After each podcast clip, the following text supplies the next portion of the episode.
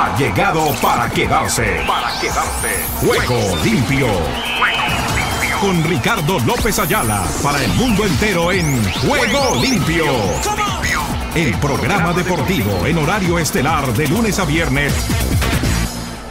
Por Ángeles Estéreo, sin fronteras.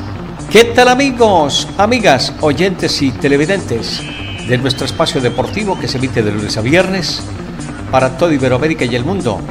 Reciban el cordial y afectuoso saludo de este amigo de ustedes, Ricardo López Ayala, quien ya está listo y dispuesto para contarles todo lo que está sucediendo en el maravilloso mundo del músculo. Hemos tenido ya el cierre de la segunda fecha de la ronda clasificatoria, la cita mundialista de el 2026 en Estados Unidos, México y Canadá.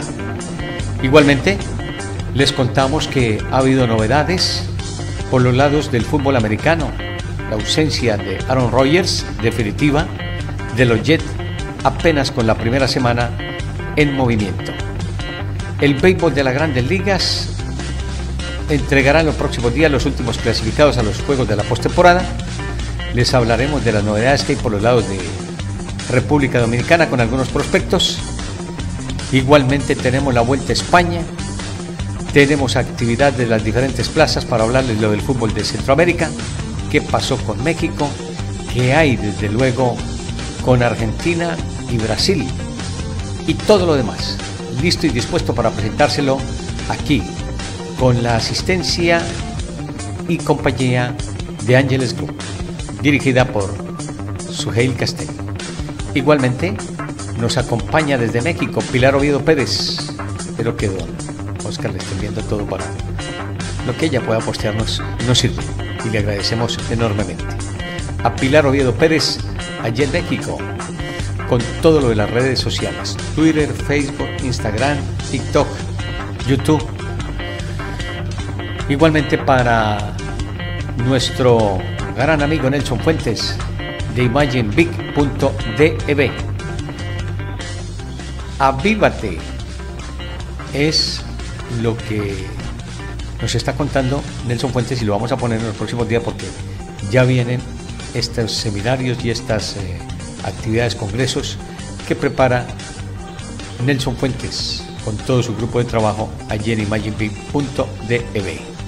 Y la infraestructura, el trabajo y toda la producción de Juego Limpio, los eventos especiales y en sí de Ángeles Estéreo Sin Fronteras de Oscar Chichilla. Sin más novedades, les presentamos lo que llega a continuación en la apertura del programa. Ángeles Estéreo sin frontera. Sin frontera. Para el mundo. Para el mundo.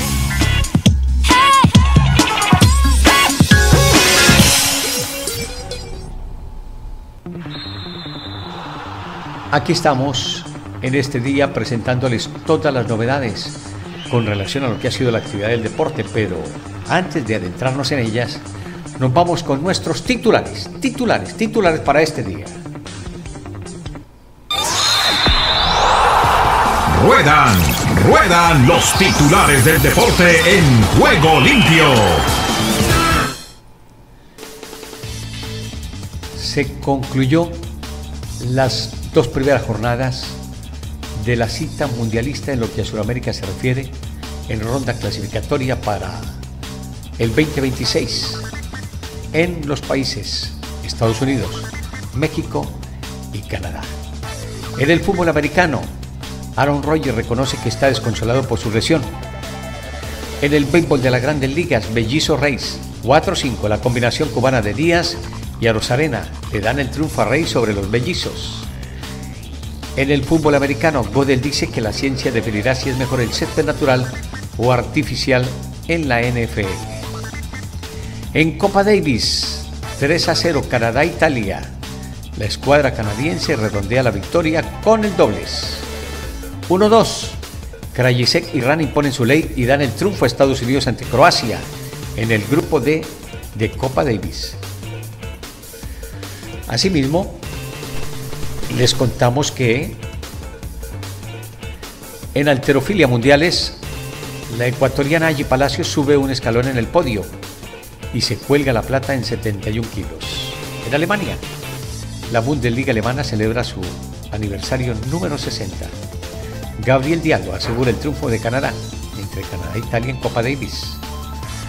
Andorra catalán. Los youtubers residentes en Andorra no deberán demostrar nivel de catalán para renovar. En la NFL se anuncia que ampliará participación de jugadores de otros países en sus equipos. Borna Cojo, del empate a Croacia. Ciclismo Gran Premio, en donde el español Gonzalo Serrano del Movistar se impone al sprint. En Balonia, Asociación de Jugadores pide césped natural de la NFL tras lesión de Rogers. Más de Copa Davis, Galarno gana a Sonego y pone por delante el campeón. Igualmente en Polonia, el portugués Fernando Santos destituido como seleccionador de esa selección, la polaca. En el fútbol americano, Raiders, Dolphins, Browns a corroborar buen inicio de la semana 2 de la NFL. En el ciclismo Giro Toscana, el francés Sivakov evita el triunfo de Richard Carapaz, el venezolano. Entre tanto, Rubén Darío Arcila Robencho nos prepara nuevo balance y resumen de lo que ha dejado la Vuelta a España. Asimismo, les contamos que Alfredo Tena sobre Ochoa con México dice, necesitamos ver más opciones. Puebla pierde partidos ante Cholos por alineación de indebida. Alineación indebida la que presentó allí los Cholos de Tijuana. Charlison revela que buscará ayuda psicológica. CR7 apuesta por otro deporte que no es fútbol. Potba dio positivo debido a un suplemento. En Toluca desconocen intereses de Costa Rica por Ambris. Fuentes de la NBA aprueba reglamentación de descanso más estricta. Klopp fuera de carrera para ser DT de Alemania. Se complicó el asunto allí en Alemania. Novia de Porter, Junior, tiene fractura de vértebra. ¿Por qué Checo Pérez puede ganar de nuevo un Singapur? Esas son las novedades que les presentamos al margen de lo que podría ser el combate Canelo Crawford próximamente. Con esa y otras novedades, aquí estamos para contarles el arranque de nuestro juego limpio para este día. Bienvenidos.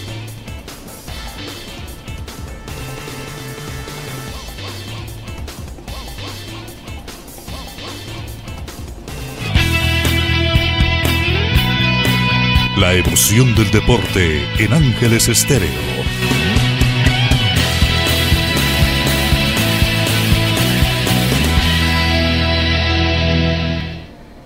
Empezamos contándoles que ayer tuvimos una jornada importante, e interesante, con los siguientes resultados en el fútbol surcontinental. A primera hora, Bolivia cayó 3 por 0 frente a Argentina, sin la presencia siquiera en el banco de Leo Messi.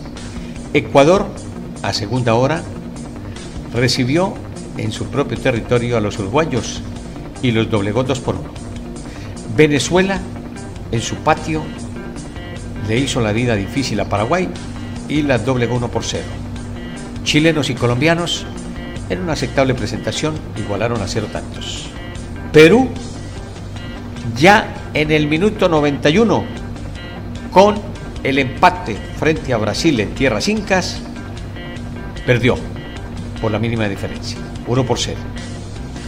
Tras estas novedades, les vamos a presentar el panel que nos eh, tiene hoy Ricardo Puig para desempeñar y hacer el análisis respectivo de cómo se puede analizar la situación de Argentina y Brasil sobre la base de cómo se ha incrementado ese el que tenemos para este día con relación al fútbol subcontinental.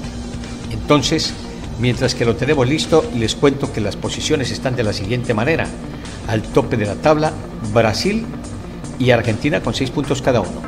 Colombia se quedó con cuatro en la tercera casilla. Aceptable empate ante los chilenos. Cuarto es Uruguay con tres. Quinto Venezuela con tres. Sexto Paraguay con un punto y séptimo el cuadro peruano con un puntito. Hasta allí serían los seis clasificados y uno al repechaje. Chile, casilla número 8 con uno. Ecuador, que ganó, aquí lo tienen sin puntos, pero está arriba. Está arriba con tres puntos. Al lado de uruguayos, venezolanos. Y Bolivia en el último lugar. Con esta novedad, escuchamos a Ricardo Puig y a los colegas discutiendo sobre el tema de Argentina y Brasil, que siempre están allí en el avance con relación a lo que es el fútbol surcontinental.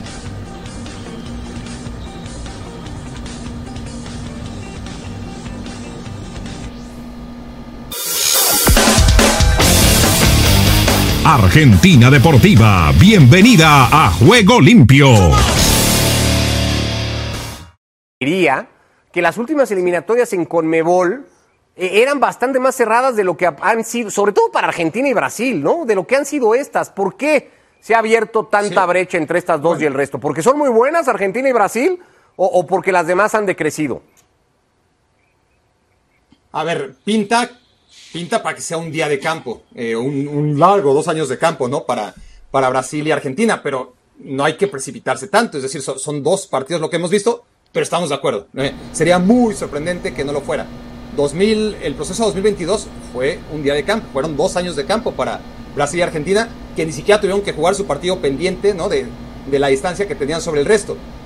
No sé si hay demasiado, ¿no? Este, demasiada información como para tener una conclusión en la que podamos decir, no, es que eh, algo pasó en el mundo del fútbol entre 2018 para atrás, que, hay que recordar cómo sufrió Argentina para ir a la Copa del Mundo de, 2018 y cómo generalmente, ¿no? Hubo muchos procesos, eh, camino a, 2010 también Argentina sufrió mucho, eh, Brasil camino a 2002, ya me estoy retrasado mucho, pero Brasil sufrió muchísimo, ¿no? En, algún momento, y es verdad que, esos tiempos ya no van a volver y mucho menos ahora que, hay mayor cupo y, y margen de error para las elecciones.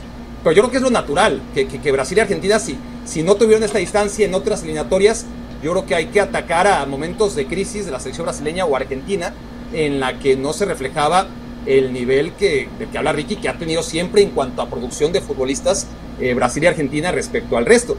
Yo sí pondría ahora mismo muy lejos de Brasil y Argentina, pero en una posición en la que no deberían de tener problemas para calificar a priori a la Copa del Mundo, a, Ecuador y a Uruguay, ¿no? ahí serían mi, 3 y mi 4, y a partir de ahí sí son seis selecciones en las que sin descartar a Bolivia y, Venezuela, que, todos estamos de acuerdo que, son las peores o, las menos potentes, pues te quedan cuatro que, que no tienen eh, calidad, honestamente, sobre todo si, si, comparas con otras generaciones. Perú no la tiene, eh, y, sin Ricardo Gareca seguramente va a sufrir mucho. Paraguay tiene un par de futbolistas, ya lo hablamos en otro momento, eh, Julio Enciso, muy muy joven, y Miguel Almirón, que, que, por ahí, ¿no? Este, se puede echar el equipo a la espalda y ha crecido mucho y el del Newcastle está muy bien, pero, pero ahí para de contar y ahí sí tendríamos que estar de acuerdo con Paco, ¿no? Son selecciones que si acaso tienen uno o dos futbolistas, y bien les va, no, gracias, 20 gracias, Barak. Y gracias, Barak. De nada. Y Colombia, ¿no? Y Colombia sí que está por debajo de su nivel, ¿no? Con Colombia sí que, ya me dieron una, Ricky. Muy capacitados. Ya me dieron una, Ricky, después de tanto tiempo. Con Menos mal. Con eso, con eso. Para, para que no se nos pierda esa que ya te dio Barak por buena. Menos mal. Una pausa. ya, hay que dejarlo ahí. Bueno, ahí está. Eso no tiene discusión. Ya uno sabe más o menos cuáles van a ser las eh, seis clasificadas. Yo se las voy a dar desde una vez para que ustedes se den cuenta que me la juego así, rapidito.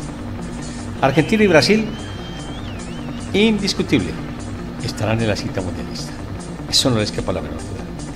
Después discuten un segundo lugar entre uruguayos y colombianos, para que ustedes sepan, uruguayos y colombianos. Después puede entrar en discusión Ecuador, que está más o menos al nivel de Colombia incluso yo diría que por encima de Colombia dentro de lo que ha sido el proceso que se ha cumplido en esta oportunidad.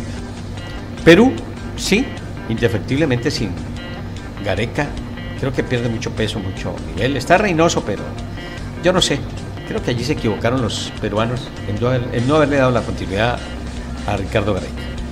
Los paraguayos con sa, los chilenos están que la verdad no se sabe qué hacer con ellos porque tienen dificultades con la renovación hay buenos jugadores, pero creo que les cogió la noche. Y después, la otra plaza que se la pueden pelear, Venezuela, Paraguay, Chile.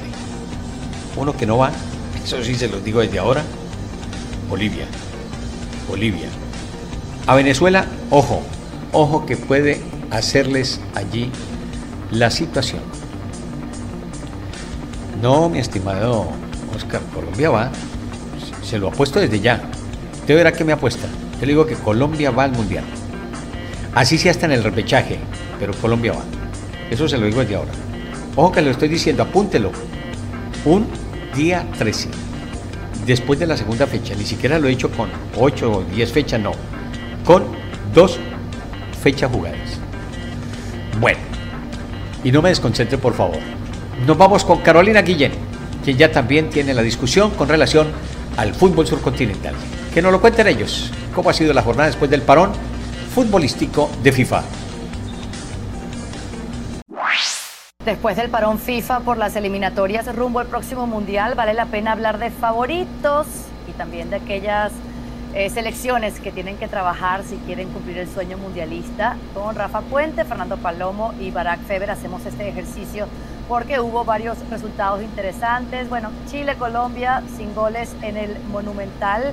Argentina goleó a Bolivia sin Messi. Brasil venció a Perú con gol de Marquinhos en el minuto 90. La Venció a Paraguay gracias a un penal que convirtió Salomón Rondón en el minuto 93. Y Ecuador, con doblete de Félix Torres, venció a la Uruguay de Bielsa. A ver, eh, Fer, con lo visto hasta el momento, ¿se puede decir que Argentina, Brasil, los de siempre, los mismos favoritos?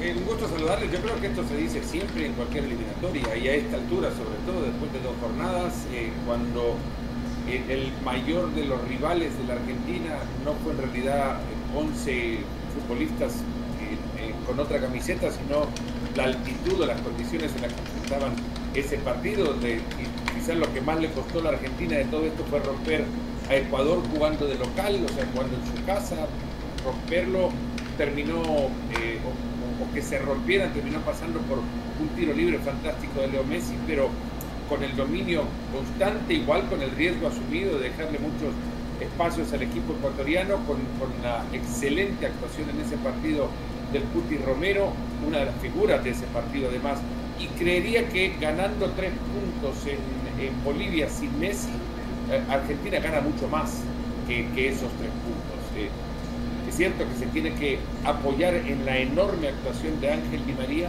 pero también en un equipo con la madurez de entender qué se necesita para poder ganar en esas condiciones. Mucho más valor la presencia de Messi ahí, sabiendo que podría haber estado perfectamente en Miami celebrando el cumpleaños de su hijo Mateo, pero ahí está Messi con su selección. Para algo más que agregar de este bloque albiceleste que sabe, sin, sabe ganar sin su figura principal, además de ver la tabla en donde es Brasil. ¿Por qué se están equivocando con Ecuador si ganó? Tan favorita como Argentina para próximo mundial y en este camino de eliminatorias. Sí, sí, si fueran dos boletos serían los favoritos eh, con mucha diferencia, ¿no? Brasil y Argentina respecto al resto. Esa tabla está mal. boletos y medio es un trámite que, ya sabíamos, ¿no? De antemano que íbamos a tener que, tragarnos durante dos años. Y, Argentina y Brasil tendrán que sacar el mayor provecho posible eh, de, este tipo de partidos en preparación camino a, la Copa del Mundo. Por una parte, Bolivia parece mucho menos de lo que fue históricamente, por lo menos en casa, pero por otro lado también hay que concluir que, Argentina tiene algo ¿no? de, trabajo físico, mental, futbolístico, para reducir a Bolivia a, lo que fue, a, nada de nada, cuando históricamente a Argentina y a la mayoría de las selecciones de Conmebol visitar esta cancha es complicado. Rafa, algo más que agregar, pensando en que siempre es Argentina, siempre es Brasil, pero también hay otras selecciones tipo Uruguay, Ecuador, que, pintan como, que pintan como candidatas en este camino de eliminatorias y especialmente después de haber visto cómo Ecuador vence a Uruguay, la Uruguay del Loco Bielsa. Sí, un, saludo para todos como siempre, con gusto. Eh, bueno, a mí me parece que estaba, digo, desde antes de, incluso desde antes de que se conociera que se iba a alterar un poco la configuración de los boletos para disputarse, para asistir a la próxima Copa del Mundo. Digo, estaba decantado, ¿no? Que Brasil y Argentina comen aparte.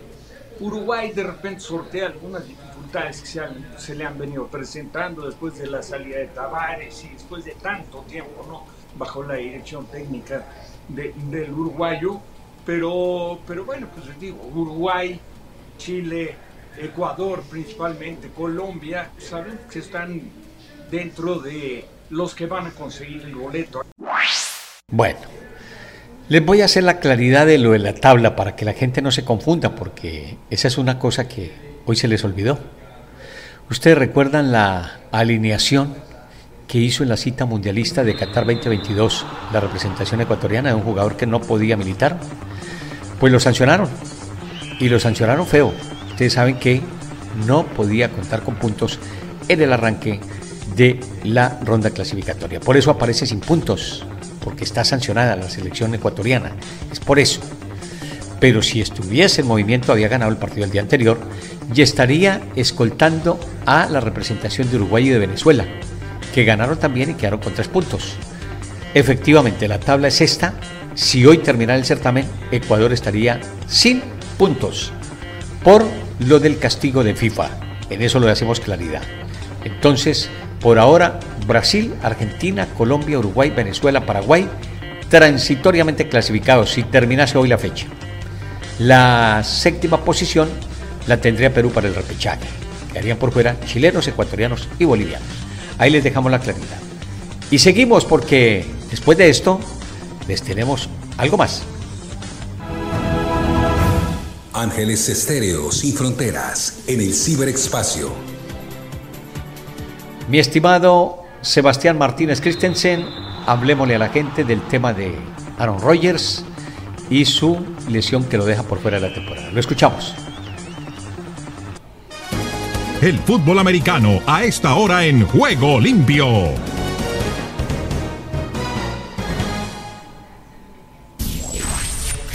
Tristemente se confirmó la peor noticia para Aaron Rodgers y para los New York Jets. El mariscal de Nueva York se rompió el tendón de Aquiles y se perderá el resto de la temporada.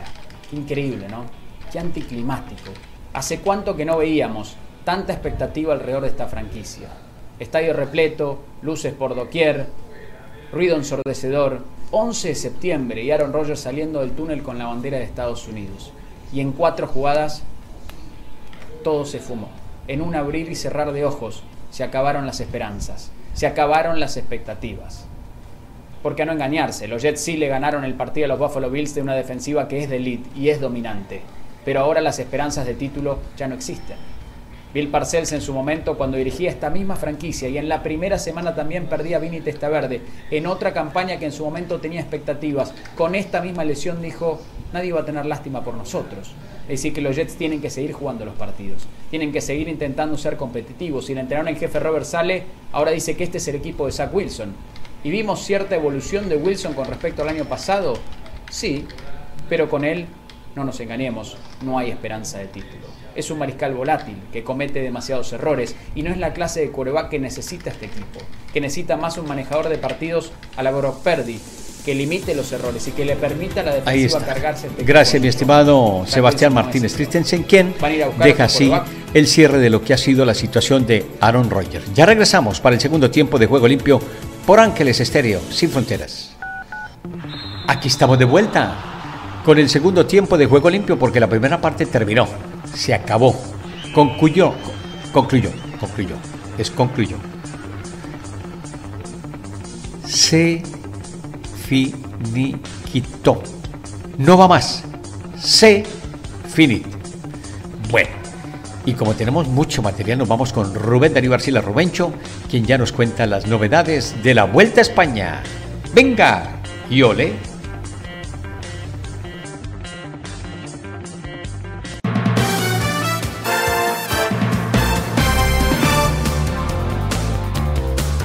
Todos tenemos nuestro ángel el ángel de la guarda. Y el ciclismo también va bien acompañado en estas tres semanas. Estaremos con Juego Limpio y Ángeles Estéreos transmitiendo para ustedes todos los detalles de esta competencia que tiene dos figuras claves por Colombia, Egan Bernal y Santiago Buitrago del Bahrein. Estén pendientes de nuestras notas y comentarios desde Barcelona hasta Madrid más de 3.000 kilómetros en el cubrimiento internacional.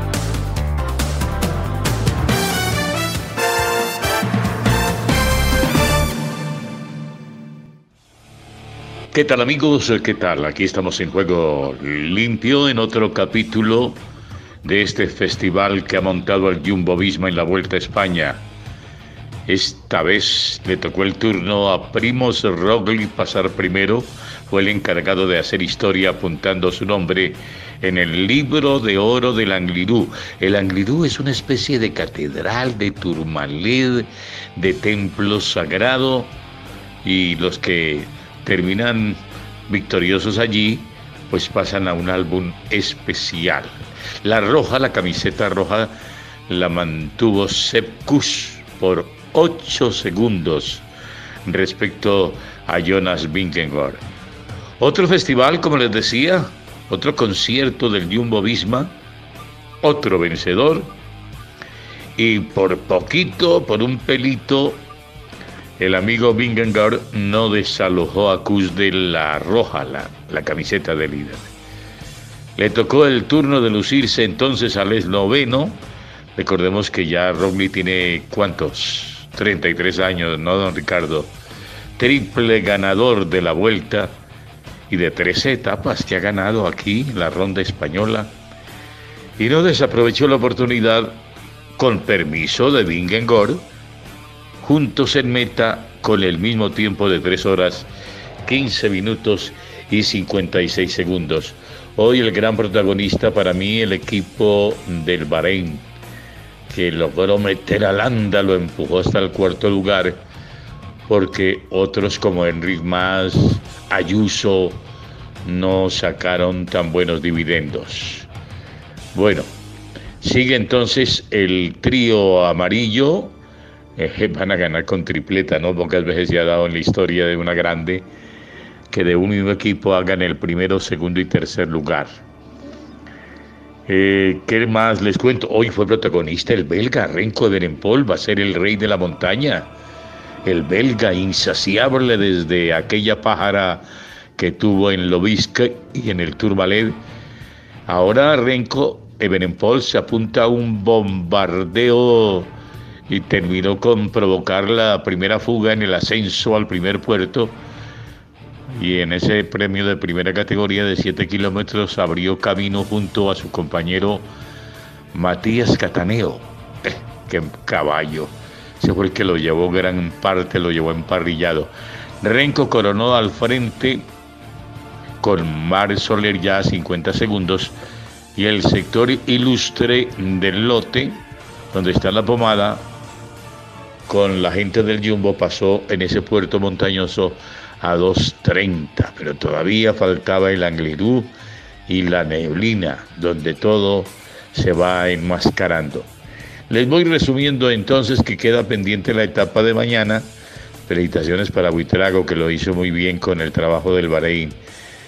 Este jueves se disputa la decimoctava etapa entre Pola de Allande y la Cruz de Linares. Linares. ¿Cuándo tiene este tiro? 178 kilómetros. Otra prueba de fuego, de, de puro fuego, en la montaña asturiana. Imagínense, con cinco puertos en el recorrido, cinco, para empezar el alto de las estacas Allí va a quedar más de uno como una estaca. Es un premio de segunda categoría. No se ría don Ricardo con 6 kilómetros. Ahí no se puede reír nadie al 7,5%. Para seguir después con el puerto de San Lorenzo, ese sí es de primera categoría, 9 kilómetros de para arriba. Después el Alto de Tenebredo, tercera categoría. Ese es cortico, 3 kilómetros y el doble ascenso al puerto de la Cruz de Linares, de primera categoría, y que tiene 8,3. Esta cima es inédita, la vamos a estrenar en la Vuelta a España.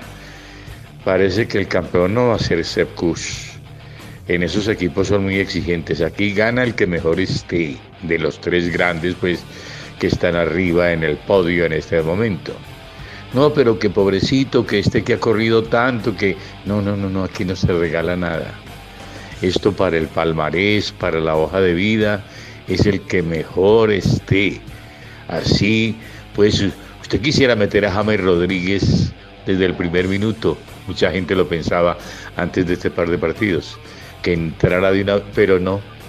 El entrenador ahí sí tiene el dominio y ese predio no se le puede tocar Eso que le toca lidiar contra el público y la afición que se va encariñando de Sepp Kuss, que ha corrido las tres grandes, que es norteamericano y casi nunca gana en España un norteamericano, solamente una vez con Chris Horner.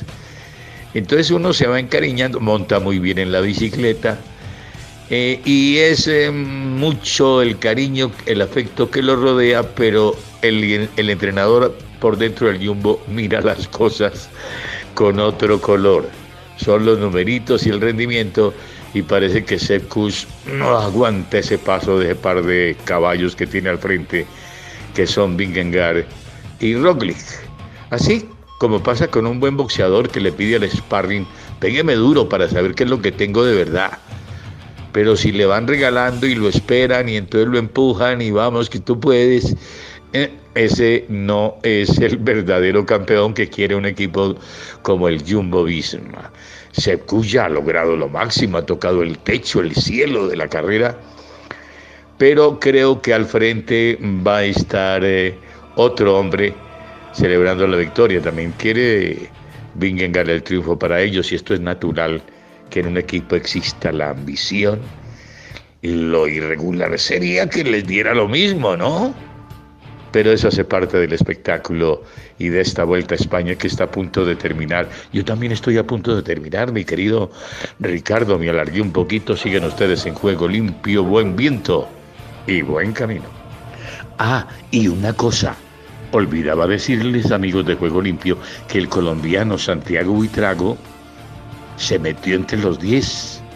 Claro, está a 11 minutos y 26 segundos del líder Sepp Kuss pero es top 10 en este momento de la general de la Vuelta a España.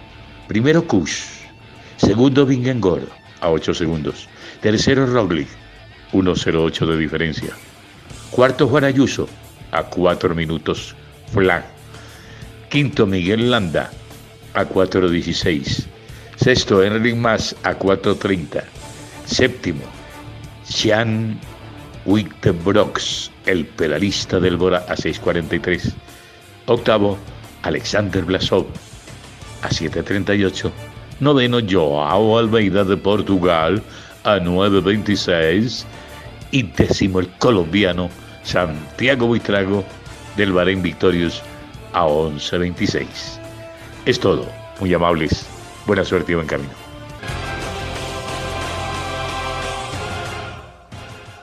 Escuchas Ángeles Estéreo. Gracias Rubencho, completa la información y bueno, ahí tenemos uno dentro de los 10, como para no sentirnos mal. Ya está, listo. Rubén Darío Pérez desde Argentina para el complemento de los Rubencho en Juego Limpio. Mira, che, vení.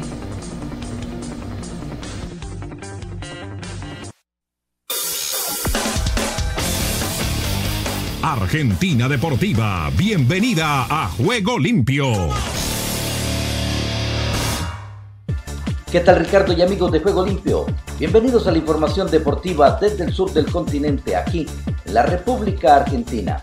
Estamos hablando del seleccionado argentino que goleó 3 a 0 a Bolivia en el estadio Hernando Siles de La Paz a más de 3.600 metros de altura sobre el nivel del mar por la segunda fecha de las eliminatorias sudamericanas rumbo al Mundial 2026. Enzo Fernández, Nicolás Tagliafico y Nicolás González convirtieron los goles albicelestes, el mejor partido de la selección argentina en la altura por escándalo. Valga la redundancia y el juego de palabras, la escaloneta no solo estuvo a la altura, sino que ganó con altura, con muchísima altura, porque pasó por arriba a una selección boliviana que es flojísima y que ya ni de local logra sacar ventaja. Se jugó el partido perfecto, fueron tres goles y pudieron haber sido más y en ningún momento Argentina pasó algún sobresalto. Otro monumental partido del Cuti Romero, destacados trabajos de los volantes, un estelar Di María y un incansable Julián Álvarez. La ausencia de Lionel Messi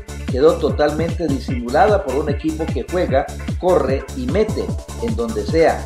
De Yapa, Alejandro Garnacho llegó a tres partidos y quedó blindado para la albiceleste. Luego de minutos iniciales de adaptación, Argentina empezó a dominar a través del manejo de la pelota y con presión intensa, sorpresiva teniendo en cuenta la altura para no dejar crecer en el campo a los bolivianos. Tuvo tres chances clarísimas con un remate desviado de, de Paul, otro de Enzo, que el arquero sacó del ángulo y un zurdazo de Julián que el ya figura Vizcarra envió al córner. Era importante convertir para que el cansancio no opaque una actuación de lujo. Y en un puñado de minutos el partido se le abrió a la selección. Enzo llegó al área por sorpresa para definir una buena jugada colectiva y unos instantes después Roberto Fernández dio la roja por un planchazo a Cristian Romero. Sobre el final Di María ejecutó un tiro libre y le puso un centro a la cabeza de Tagliafico, que con un defectuoso cabezazo venció al arquero. Doblete de asistencia para Fideo, quien reemplazó a Messi en el equipo. Fue capitán y la figura de la cancha. 2-0 y con un hombre más. Argentina volaba y brillaba en La Paz y el segundo tiempo estaba de sobra. Si Bolivia apenas había inquietado al Dibu Martínez en el primer tiempo con dos remates fáciles, en el complemento ni siquiera se le acercó. Argentina sacó el pie del acelerador para resguardar los físicos, pero plantado en campo rival no se dio campo ni posesión y tuvo las llegadas, nuevos disparos de Enzo, de Paul y de, Di María y una caricia al palo de Julián. El broche lo puso Nico González a los 39 minutos para sentenciar la historia.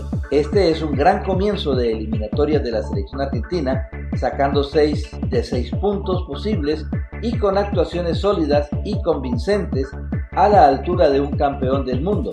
Además, segundo triunfo consecutivo en La Paz. La escaloneta no se conforma y luciendo el parche en el pecho va por más y hablamos de la selección de Uruguay comandada por Marcelo Bielsa, que perdió por 2 a 1 frente a Ecuador en Quito por la segunda fecha de las eliminatorias sudamericanas rumbo al Mundial 2026. Uruguay comenzó ganando con un gol de Agustín Canovio a los 38 minutos del primer tiempo con una buena jugada individual de Maximiliano Araujo por izquierda, quien asistió al futbolista del paranaense brasileño para que este reciba de espalda y gire y convierta. Pero Ecuador se repuso en su casa y lo dio vuelta con un doblete del defensor Félix Torres, el primero sobre el final del primer tiempo, de cabeza tras un tiro de esquina y el segundo a los 16 del complemento con otro tiro de esquina, pero esta vez jugando en corto, con el que el juvenil de 16 años, Henry Páez, tiró un buscapié que el zaguero conectó a la red. Y Boca Juniors recuperó a Valentín Barco y Cristian Medina, dos titulares indiscutidos para el entrenador Jorge Almirón en Boca Juniors. Volvieron a entrenar a la par de sus compañeros tras recuperarse de sus lesiones y podrían estar en el banco ante Defensa y Justicia este próximo viernes en Varela por la cuarta fecha de la zona B de la Copa de la Liga Profesional. Por último, la Conmebol anunció este martes el inicio de la venta de entradas para la final de la Copa Libertadores 2023 para los fanáticos que quieran asistir al duelo definitorio del sábado 4 de noviembre en el Estadio Maracaná de Río de Janeiro en Brasil. Aunque aún no están definidos los finalistas, lo cierto es que los hinchas de Boca estarán pendientes de la suerte de su equipo en las semifinales frente a Palmeiras de Brasil, rival que buscará sortear y así llegar a la instancia definitiva con la ilusión de ganar su séptima Libertadores e igualar a Independiente como los más ganadores del continente. Y bien Ricardo, esta es toda la información del músculo aquí, en la República Argentina, en Ángeles Estéreo y para Juego Limpio, Rubén Darío Pérez. Estás escuchando Ángeles Estéreo. Como siempre completa la información de Rubén Darío Pérez desde Argentina. Contentos, felices, no jugó Messi pero ganó 3 por 0 en Bolivia. Dejamos allí la actividad y nos metemos con el béisbol de las grandes ligas. ¡Venga! En juego limpio, el béisbol de grandes ligas.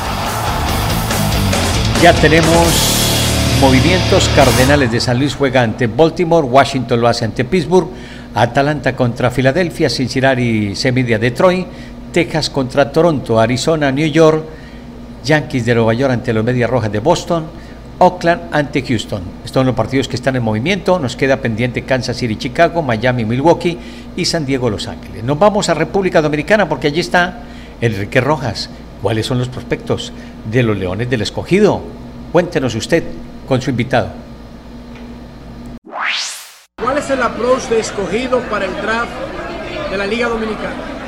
Bueno, eh, yo pienso que todos los drafts siempre el approach es tomar el mejor jugador. Eh, eh, nosotros vamos a eso, estamos evaluando el talento, ya tenemos ranking y esos rankings van a seguir cogiendo más forma mientras se sigue indagando, vamos a decir, intangibles de los peloteros y también la organización a la que pertenecen pero uno siempre tiene que, buscar el mejor talento. va a haber un momento donde vamos a tener un talento similar y yo pienso que la necesidad de, la organización, las necesidades del equipo, entonces eso ahí es que nosotros nos vamos, nos vamos a inclinar. Hay bastante talento en el draft, hay mucha profundidad.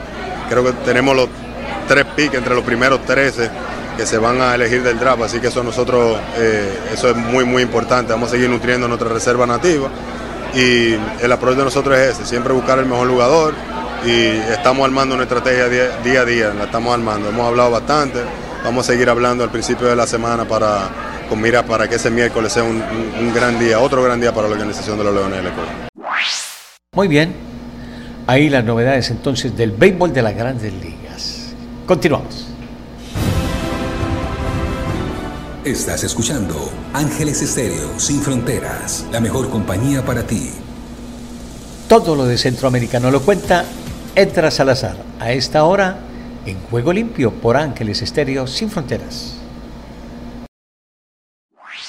¿Qué tal Ricardo? Bendiciones y buenas tardes. Aquí está la información deportiva y damos comienzo al recorrido en El Salvador. El Salvador vibra con los deportes en Juego Limpio anuncian posible fecha de nombramiento del director técnico de la selección de El Salvador. El director de selecciones nacionales salvadoreño, el portugués Diogo Gama, confirmó en conferencia de prensa que el sustituto de Hugo Pérez al frente de la selección nacional salvadoreña será de origen extranjero y que posiblemente se conocerá en la próxima semana. El empleado federativo detalló además el perfil que busca la Comisión de Regularización de la Federación Salvadoreña de Fútbol a través de un diagnóstico hecho por el propio Gama para su contratación. Gama detalló de forma general que se busca del futuro seleccionador nacional y la importancia que requiere para que los involucrados en el fútbol de este país centroamericano sigan un camino de unidad. Nicaragua. El Caribe con Nicaragua en juego limpio. Nicaragua consigue bronce en Centroamericano de Voleibol Femenino. La Selección Nacional Femenina de Voleibol de Nicaragua conquistó medalla de bronce en el Centroamericano que se llevó a cabo en el Polideportivo Alexis Argüello. Nicaragua aseguró la medalla de bronce desde temprano cuando ganó el primer set del encuentro contra Belice en el último compromiso de la jornada. El partido terminó con marcador de 3 sets a 1, 25-27, 25-13 y 26-25 a favor de las dirigidas por el veterano René Quintana. Las nicas no no consiguieron ni medalla de oro ni bronce, al perder dos partidos contra las selecciones de Costa Rica y Honduras, respectivamente. En el Centroamericano Mayor Femenino, la selección de Honduras se disputó el oro contra Costa Rica, donde las ticas se impusieron en cuatro sets en el Polideportivo Alexis Arguello, llevándose el oro. Honduras Los aires hondureños cruzan en juego limpio. Honduras revive con goleada a Granada. La selección de fútbol de Honduras volvió al Estadio Nacional tras una década y lo hizo con goles y dándole una victoria a un pueblo catracho ansioso de ver a su equipo nacional arrollador y contundente. Luego de vencer 4 por 0 a la representación de Granada en juego de la jornada 2 de la Liga de Naciones de la CONCACAF. Con el gane, la bicolor se metió a la pelea por uno de los dos cupos a la siguiente fase para mantener latente su objetivo de clasificar a la Copa Al ubicarse tercero con tres unidades en la llave que lidera Jamaica y Cuba con cuatro puntos. Cuarto es Haití con dos, quinto Granada con uno y sexto Surinam con uno. Desde el centro de América y del Caribe les informó para Juego Limpio de Ángeles Estéreo Esdras Salazar. Estados Unidos con todos los deportes en Juego Limpio. Aquí comienza el Deportivo Internacional, una producción de La Voz de América, les informa Gustavo Cherkis. Comenzamos con la pelota caliente, los Bravos de Atlanta se acercaron un pasito más a su sexto banderín del este de la Liga Nacional consecutivo tras la victoria de anoche 7-6 ante Phillies de Filadelfia. Esto significa que podrían asegurar la división con un triunfo en el partido de esta noche. En la victoria, Matt Olson empató el récord de la franquicia cuando disparó su cuadrangular número 51 de la temporada durante la cuarta entrada del partido jugado en el Citizens Bank Park. En el fútbol americano de la NFL se confirmó la mala noticia para los Jets y para Aaron Rodgers. El quarterback sufrió una rotura completa del tendón de Aquiles izquierdo y estará de baja toda la temporada. A sus casi 40 años la pregunta claramente es si el enorme jugador se plantea el retiro de la actividad. El equipo de New York ahora tendrá que empezar a buscar su sustituto de inmediato, más allá de su reemplazo natural, Zach Wilson. En Fórmula 1 empieza a palpitarse el Gran Premio de Singapur y todas las miradas estarán puestas en Max Verstappen, quien está viviendo el mejor momento de su carrera, con récord de victorias seguidas, 10, y perfilado para ganar el campeonato de pilotos una vez más. Sin embargo, el belga neerlandés nunca pudo ganar en Singapur, que es la primera parte de una doble cartelera asiática con el Gran Premio de Suzuka en Japón el 24 de septiembre. De ganar ambos circuitos, no habrá manera de que Checo Pérez, segundo en la clasificación, pueda alcanzarlo. En la NBA, Oklahoma City finalizó los planos para construir un nuevo estadio en pleno centro de la ciudad, donde se comprometió a jugar durante al menos 25 años. El plan para construir la arena y el compromiso del Thunder están condicionados a la aprobación de un impuesto temporal a las ventas de un centavo por parte de los votantes de Oklahoma City el 12 de diciembre. El costo proyectado del estadio será de un mínimo de 900 millones de dólares. Y en fútbol se cerró la segunda fecha de eliminatorias sudamericanas camino al Mundial de Estados Unidos 2026 con la victoria de Venezuela sobre Paraguay, el empate de Chile y Colombia y el triunfo de Ecuador ante Uruguay por 2 a 1. Brasil y Argentina marchan con puntaje ideal. La Canariña ganó en el final el Lima ante Perú 1 a 0 con gol de Marquinhos. Argentina, en un gran partido en la altura de La Paz, goleó a Bolivia 3 a 0. Escuchamos al técnico del albiceleste, Lionel Scaloni. Eh, seguimos, se ganó, contento y a seguir, a seguir eh, luchando, a seguir compitiendo, que es la palabra que decimos a ellos. Argentina hizo el partido que tenía que hacer, nosotros analizamos bien a ellos y por momentos le faltaban jugadores en algunos sitios de la cancha donde nosotros teníamos superioridad, movíamos la pelota bien e incluso podíamos haber hecho un gol más en el primer tiempo. La próxima fecha de eliminatorias en Sudamérica será el 12 y 17 de octubre. Y hasta aquí el Deportivo Internacional, una producción de La Voz de América.